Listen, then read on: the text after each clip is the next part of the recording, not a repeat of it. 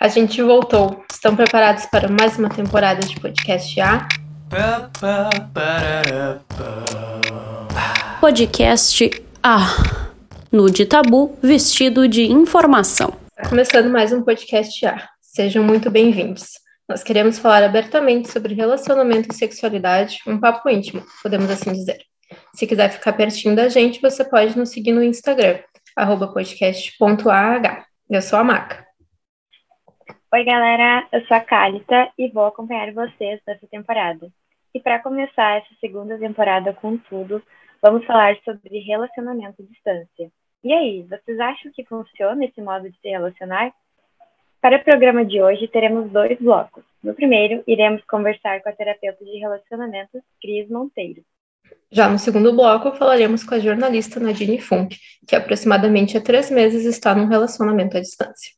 Cris, para começar, né? Relacionamento à distância é um, uma pauta que está mega em alta, ainda mais com a utilização das redes sociais para conhecer pessoas, uso de aplicativos também. Então, de cara, assim, como que a gente faz para fazer com que um relacionamento à distância dê certo ou seja prolongado, ou como lidar depois com essas inseguranças, ciúmes, enfim, possíveis problemas, eventuais problemas que podem acontecer no decorrer disso. Vamos lá. Antes de mais nada, vocês do podcast A, eu agradeço imensamente pelo convite, aos ouvintes também que estão aqui participando do programa. É um prazer para mim e eu espero colaborar com essa questão do relacionamento à distância. O relacionamento à distância, ele tem tudo para dar mais certo do que um relacionamento ali do dia a dia, né, presencial. É, como a gente pode ver, né, o nome já diz distanciamento. Então, antes de mais nada, a gente vai ter que aprender a lidar com o distanciamento. E para algumas pessoas, amar, é, prova de amor, né, tem a ver com a distância, com a disponibilidade. Então, quando a gente está longe, a gente não tem a mesma disponibilidade. Então, algumas pessoas conseguem lidar muito bem com isso, cara, e outras pessoas não conseguem. Então, é preciso identificar qual é o meu perfil antes de cobrar qualquer coisa do parceiro ou da parceira. Além disso, é, tem outras coisas muito importantes. Se eu, por acaso, identifico é, que a minha personalidade entende que o amor está relacionado a essa disponibilidade, eu muito provavelmente vou ter que procurar uma ajuda para saber lidar com isso. Por quê? Porque a gente tem uma cultura, é, e essa cultura tem uma origem. Então, não é tão simples assim ressignificar. A primeira medida que a gente costuma tomar é de procurar corrigir isso no outro, ou seja, eu quero que o outro atenda às minhas expectativas. Então, ele precisa estar mais disponível. E mesmo esse, esse relacionamento sendo à distância, a pessoa começa a cobrar vídeos o dia inteiro, mensagens também, como se fosse possível. Então, de repente, o outro consegue lidar muito bem com isso. O problema sempre acontece quando as pessoas são diferentes porque se as pessoas fossem iguais, elas conseguiriam é, ligar a telinha o dia inteiro, fazer esse movimento de mensagens também, não é, Kali? Agora, o problema é quando essas expectativas não são atendidas. Então, essa pessoa que tem a dificuldade em lidar com a disponibilidade, espera essa disponibilidade 50, 60, 70, 100% do outro, do tempo, ela precisa, sim, ressignificar isso e começar a ocupar o tempo dela. Então, tem alguma coisa aí que está acontecendo diferente do que acontece na rotina do outro. Evidentemente que o outro também tem o seu papel, né, de ajudar nessa questão. Então, se essas pessoas se gostam muito, elas precisam, com maturidade, definir qual vai ser o modelo a ser seguido. Ou seja, então a gente não fica é, tão indisponível quanto eu gostaria de ficar, ou quanto eu consigo é, ficar, mas a gente também não fica tão disponível. Então, a gente vai encontrar um meio termo para lidar com essa situação. E a gente pode, sim, encontrar é, no dia a dia ali é, o, a ternura, conseguir receber isso através de mensagens, de vídeos, né, de recadinhos, como as pessoas faziam antigamente. É muito gostoso, sobretudo. Antigamente as pessoas não conseguiam se falar é, com essa frequência, com esse volume que a gente tem hoje à nossa disposição, não é mesmo? Então as pessoas escreviam cartinhas, bilhetinhos, eu mesma fiz parte né, dessa, é, dessa leva de pessoas que, que teve o, o prazer e o privilégio de viver naquela fase onde as pessoas ainda trocavam bilhetinhos. Então, meu marido viajava demais e palestrava fora e tudo, então ele levava com ele uma cartinha e essa cartinha ela tinha um teor de fazer parte da rotina dele. Então assim, eu não precisava também estar ali o tempo todo, não tinha WhatsApp. Mas a carta ela era elaborada né, com todo cuidado. Então, esse marido conseguia conviver comigo ali, me sentir muito perto quando ele lia a carta novamente. Bilhetinhos que a gente possa deixar no, numa carteira, o outro vai viajar. Então, quando a gente se encontra, né, esses momentos acontecem menos vezes. Entretanto, eles podem ser de muita qualidade. Eu já tive experiência de casais que passam comigo em sessão que me procuraram exatamente por estarem vivendo uma fase difícil, de difícil é, acordo. Então, eles queriam encontrar um modelo que funcionasse, ou então queriam saber a minha opinião se aquilo poderia dar certo. E, e é claro que pode dar certo, e é claro que tem tudo para dar certo. Até porque, né, gente, vamos combinar uma coisa. Quando a gente não mora distante de uma pessoa e a gente convive com esse namorado, essa namorada, esse marido, essa esposa ali diariamente debaixo do mesmo teto, a gente precisa lembrar que o outro não é a prioridade da vida da gente. Ele é uma das prioridades. E quando a gente vê essa pessoa como prioridade, a gente pode entender que vai ter problema, vai ter problema sério, e problemas relacionados à nossa intimidade, como a esfera profissional, como a esfera acadêmica, a esfera familiar e por aí vai. Porque se a gente levar a sério e entender que deve cuidar das outras prioridades, tanto quanto essa prioridade íntima, a gente vai lembrar que tem muita coisa que ficou para trás. E as pessoas que se relacionam à distância, quando elas têm a consciência disso, elas se tornam pessoas muito mais interessantes. Elas conseguem evoluir juntos, coisa que muitas vezes quem está pertinho não consegue. É, há sempre um estagnado. E o amor, ele precisa disso, porque a falta da evolução separa as pessoas. E quando essas pessoas estão é, conscientes disso, eu diria lúcidas, né, Carita? A gente vê um casal progredindo, um casal que se interessa pela conversa, pelas, pelo êxito um do outro. E então, o relacionamento à distância, ele pode ser um aliado à, à certeza de que a gente vai ser amigo para o resto da vida, se esse relacionamento for duradouro exige né, uma performance maior da gente ali, enquanto amigo, enquanto cúmplice, enquanto parceiro, porque no dia a dia a gente acaba acomodando, porque está presente é, intimamente, porque consegue tocar, porque consegue observar, porque consegue monitorar mais a vida do outro. E quais tu entende, Cris, que seriam os maiores desafios assim para um casal que está vivendo um relacionamento à distância? Seria isso da dessas semelhanças em relação àquilo que o casal busca ou inseguranças em relação ao ciúme, até a tensão que tu falou de ter que uh, mandar foto, vídeo. Quais tu entende assim que seriam os maiores problemas e desafios para um casal viver essa relação? Chega uma hora que o casal pode se encontrar na bifurcação, né? Ali. Então a gente tem que decidir se a gente vai para um lado juntos ou se cada um vai para o seu lado.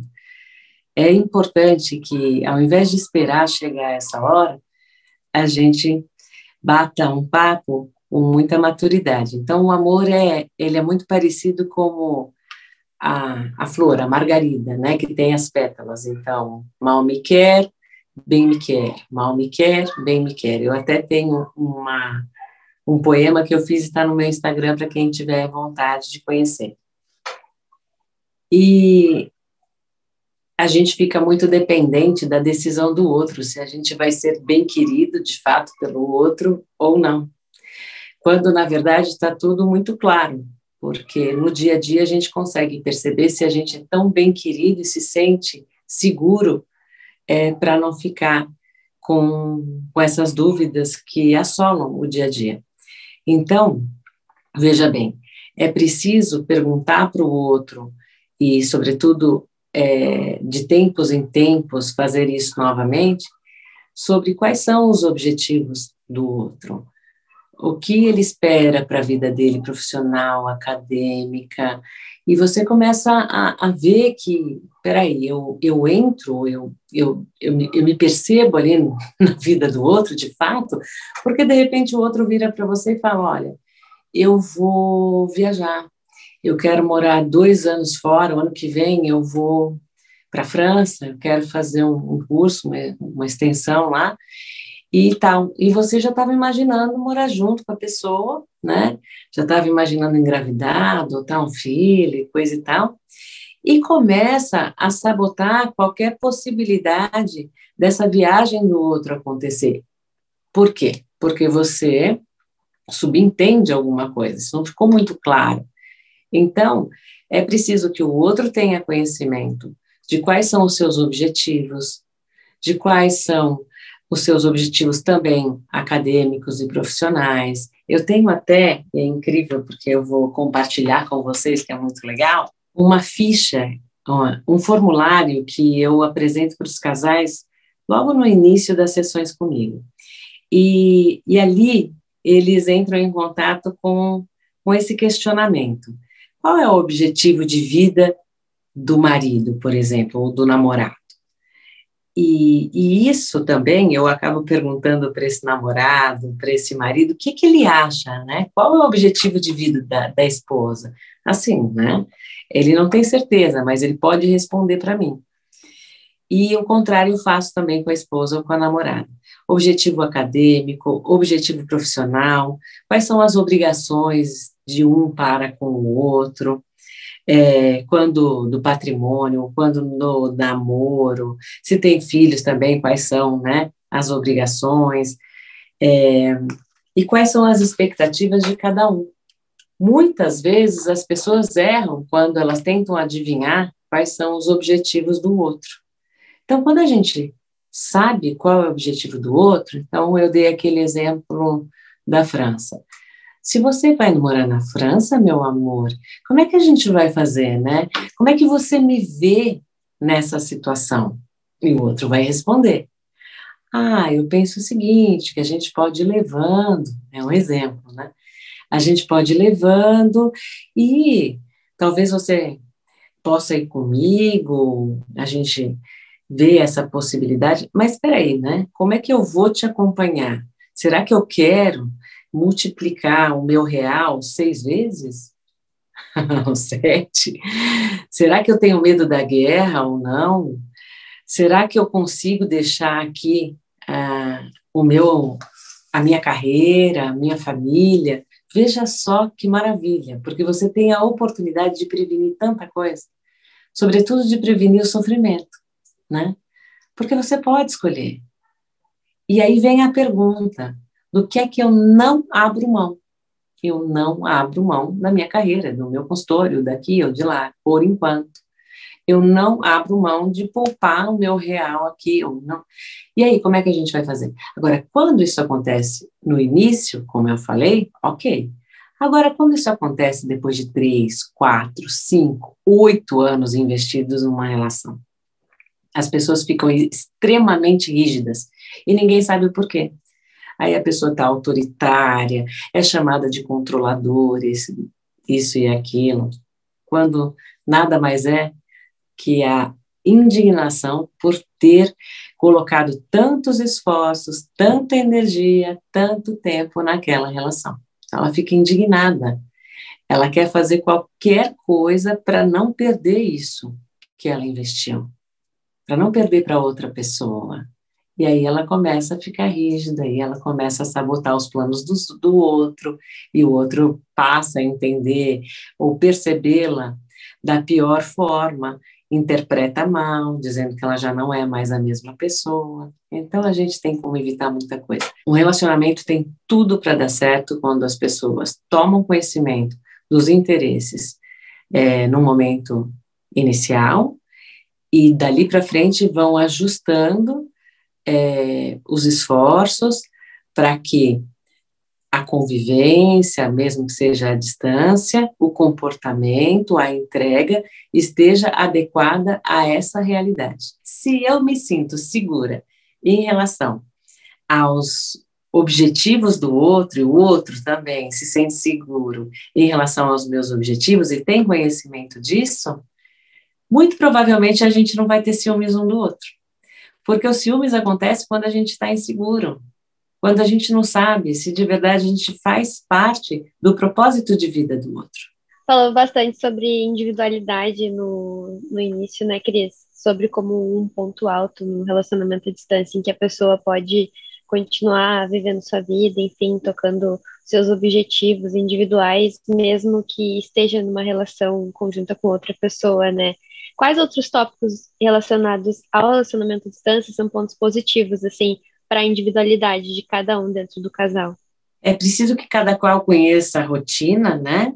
A sua rotina e a rotina do outro, é, porque se eles estão em países diferentes, a gente vai ter aí, evidentemente, horários, fuso, né? E que vai impactar na na convivência ou na expectativa ali no dia a dia. É preciso que, que esse casal também tenha consciência de que, mesmo à distância, é, ele tem uma rotina é, de casal, né? Então, os dois têm uma rotina de casal. E essa rotina de casal, é claro que ela respeita a individualidade de cada um, a privacidade de cada um, mas ela inclui também os momentos é, de casal. Essa semana mesmo eu conversei com uma moça que eu atendo e que ela disse que na sexta-feira, por exemplo, eles combinam, então é o dia do vinho. E ela se arruma, fica mais bonita e coisa e tal, ele também, e aí eles se veem em vídeo tal, e, e é o dia de namorar. Então acontece um namoro, a intimidade à distância.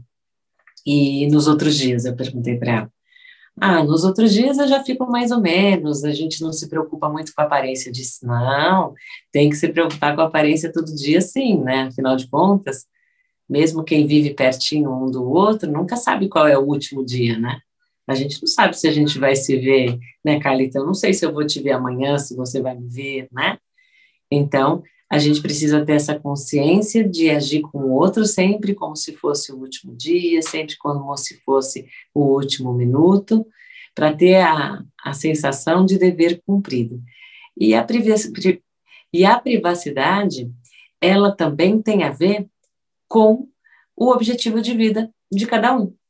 Então, quando eu conheço o teu objetivo de vida e eu percebo que eu posso, que eu faço parte dele, eu vou contribuir para que o seu dia a dia seja é, agradável, para que você consiga alcançar suas metas.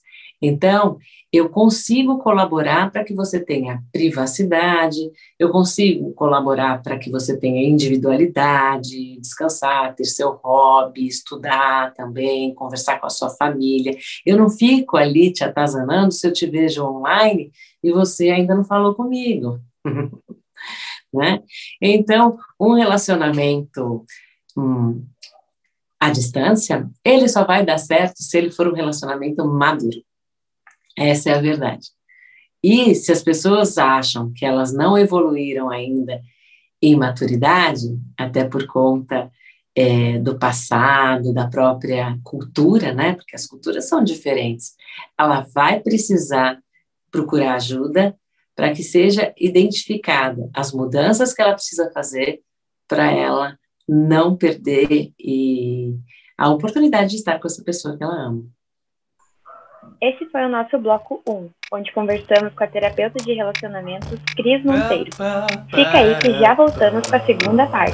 Podcast Ah, no de tabu vestido de informação. Estamos de volta com a segunda parte do nosso programa sobre relacionamento à distância, galera. Agora vamos falar com a jornalista Nadine Funk, que há três meses tem estado num relacionamento EAD. Por que vocês começaram a namorar à distância? A gente começou a namorar à distância, assim, porque por questões de trabalho mesmo. Até foi uma virada de, de chave, assim, pra gente, porque a gente, como a gente namora muito em casa, assim, tipo, um na casa do outro, até casa é um termo meio antiquado, né? É, é meio, tipo, de gente mais antiga, mas enfim. Uh, comprou um apartamento faz dois anos, né? Um apartamento na planta, e aí a gente estava uh, vendo todas as questões, assim, né, de comprar uh, coisas para apartamento, comprar uh, panela, prato, enfim, né, essas coisas mínimas. E aí surgiu a oportunidade, então, dele trabalhar numa, com jornalismo, né, com uma profissão para outro lugar. E a gente se viu numa situação tipo, meu Deus, vamos, a gente vai mudar totalmente a nossa rotina, a gente vai mudar totalmente os nossos planos para para uma aposta, né? Que foi justamente o, o emprego que ele conseguiu. Então, a gente está passando ainda por esse processo de se adequar, né? Mas, enfim, é, tem que apostar, a vida é isso. Quais são as maiores alegrias e as maiores dificuldades de se namorar à distância? Então, a alegria é ver o Gabriel realizado, né? Ele está bem realizado com a profissão, com o que ele está fazendo lá fora, porque ele sempre teve a, o sonho, a vontade de trabalhar com o jornalismo de TV, né? Ele sempre se viu na profissão dessa forma. Então, é, eu vejo que essa é uma das grandes riquezas, assim, do, do namoro à distância, ver ele realizado, né? Porque o namoro, esse, essa distância, ela não é fácil. Dizer assim, ah, ela é fácil, é de boa de, de, de tu conseguir conciliar, não é. Não é de forma alguma, assim, é uma aventura, é uma adaptação, ainda mais para gente que namorava há muito tempo, se vendo toda semana, uh, dia sim, dia também, principalmente por causa da faculdade, né? Então, foi uma, um desafio. E a, o mais difícil é isso, né? Lidar com a saudade que a gente tem e, e também perceber que, tipo assim, ah, vai ter momentos que eu vou querer estar com ele, que ele vai querer estar comigo e que isso não vai acontecer, né?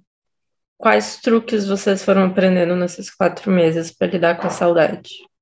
Uh, a, a, de existir a benção da internet, né? Porque aí quando a gente está sentindo muita falta do outro, a gente sabe que pode se ligar, se ver, conversar um pouco mais, né? Assim, acho que essa foi esse foi o maior trunfo desse do namoro à distância, né? Da adaptação em si, para que a gente não não se sentisse tão sozinho, né? Porque quando a gente está num namoro há tanto tempo, a gente começa a se, se entrelaçar, né? A crescer junto, a criar uma, uma rotina.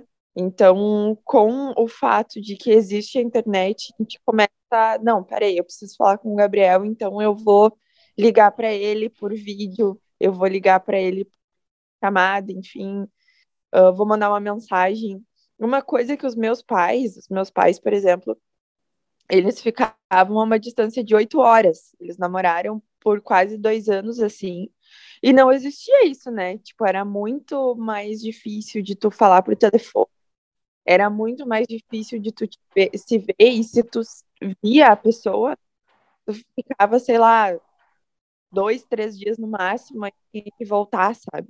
Meu pai é vegetariano, então uh, ele tinha a questão de tipo, poder ficar um tempo longe dela, então. E hoje a gente tem essa facilidade, né? Graças a Deus. E quais foram as maiores inseguranças em e de um relacionamento que era quase full presencial para um relacionamento à distância? É o futuro, né? É, a gente não saber o que, que vai, o que, que nos espera, porque com um relacionamento tão longo, a gente começa a se programar, né? Ah, ano que vem a gente vai fazer isso, ano que vem a gente vai fazer aquilo, né? Daqui uns meses a nossa vida vai estar tá assim, vai estar. Tá... E ter essa viradinha de. É, um, é uma coisa tipo assim, putz, a gente tem que se adaptar. Porque nunca aconteceu antes, nossa. Porque a distância nunca foi um problema e a gente nunca achou que também iria ser, sabe, uma uma questão de, tipo, existir a possibilidade da gente não ficar junto na mesma cidade, né? Porque é, hoje eu trabalho em Porto Alegre, né? Ele tá trabalhando em Lajeado, então eu não consigo deixar minha vida aqui para ir para lá e ele também não recém começou a vida dele lá. Então, existe a insegurança do futuro. Realmente, assim, porque a gente sabe que quer ficar junto, mas a gente não consegue ainda colocar um, um prazo para isso acontecer e, e, morar efetivamente junto. Era um plano que a gente tinha para no apartamento. Uh, e agora a gente não sabe, tipo, quando é que vai conseguir efetivamente morar no apartamento, se vai ser, né, que a gente comprou, se vai ser da forma que a gente imaginou, se vai ser no prazo que a gente tinha colocado antes, que obviamente não vai ser, né? Quanto tempo isso vai durar, né? Então, é mais ou menos essa a segurança, assim. Perfeito. E para finalizar, que dica você daria para casais que estão começando um relacionamento à distância ou que estão migrando para um? Olha, é, é o diálogo. Eu acho que o diálogo é o mais importante, assim. A gente está sempre em, em, uh, em sintonia, né? Por exemplo, eu tenho uma porque para os casais que estão migrando, tá? Para quem está migrando, eu acho que assim, tem que sentar e conversar e dizer quem é que vai ser o que mais, porque é automático que vai ter um que vai viajar mais do que o outro. Por mais que não se saiba ainda, né, quem está recém migrando. Porque uh, não se sabe ainda a questão do carro, a questão do deslocamento, a questão de quem é que vai ter mais disponibilidade de fazer isso. Então, eu acho que tem que ter, tem que ter a experiência de tipo um mês para ver quem é que vai fazer isso e ter a conversa do tipo assim, olha, estou gastando muito, porque a questão do financeiro bate muito, assim, muito. Então, né, tem que ter a conversa do tipo assim, não estou conseguindo arcar, ou tá difícil, ou vou precisar que tu venha essa semana, porque realmente, assim, estou gastando muito de deslocamento. É uma coisa que a gente não, não ouve muitas pessoas falarem, né? Tipo, ah, uh, vai ter um do relacionamento que vai gastar mais com deslocamento, né? Vai, porque não, não tem como tu dividir isso, sabe? Fica, fica automático, do tipo, aqui em Novo Hamburgo, o, eu tenho mais. A gente tem as duas casas, mas a gente não tem a privacidade que se tem lajeado, porque ele tá morando sozinho. Então, automaticamente eu vou alajeado. E também pelo fato de que ele está trabalhando um dia na semana, no final de semana ele trabalha, então não tem como ele vir mais do que eu vou para lá. Né? Então acho que tem que ter esse, essa conversa do tipo financeira e tem que ter a conversa também emocional. Porque a gente sente saudade e às vezes essa saudade ela acaba virando estresse, do tipo, putz, tu, tu não vai vir esse final de semana, tu não quer me ver, né? Porque existe isso, do tipo, tô apertado, não consigo ir, e daí sim, tem esse entendimento de financeiro, mas existe a irritabilidade também do tipo, putz, né? Por que que tu não vai vir? Mas eu posso fazer isso, eu posso pagar, né? posso pagar um, um, outro negócio, enfim. Então tem que ter sempre o, o diálogo aberto, né? Para que não tenha essa, essa irritabilidade de primeira, assim, porque tu vai te adaptando. Acho que a primeira reação é essa, e aí depois tu vai te adaptando e vai entendendo que, que realmente, assim, ah, dinheiro tá curto, ou tipo assim, ah, tem um de nós vai ter um evento aqui, não vai conseguir viajar, né, um evento lá, enfim. Tem que estar tá sempre conversando uh, por vídeo, pessoalmente, tentar e ter conversa, sabe? Para quem está migrando, acho que tem que sentar e conversar e dizer, a partir de agora, a gente tem que lidar com essa situação e pensar assim, ó, é, é, é um período, um processo, não vai ser para sempre assim. Tem casos extremos, né? E para quem está começando um tratamento à distância, é, é, e nunca teve, né? Porque eu acho que quando tu tem um relacionamento à distância e vai ir para outro, acho que tu já tá meio acostumado, assim, né? E quando tu nunca teve, o, o conselho que eu dou é esse, assim, converse, né? Com, tenta entender o teu e confie. Acho que confiar é a coisa mais importante, além do respeito que tem que ter com, com relacionamentos que, que são, são né, presenciais ou à distância, independente disso, mas a confiança, né? Tu tem que confiar no teu parceiro, porque se tu não confiar, como é que tu vai lidar com a distância? Tipo, existe a insegurança, ai, por que ele tá fazendo?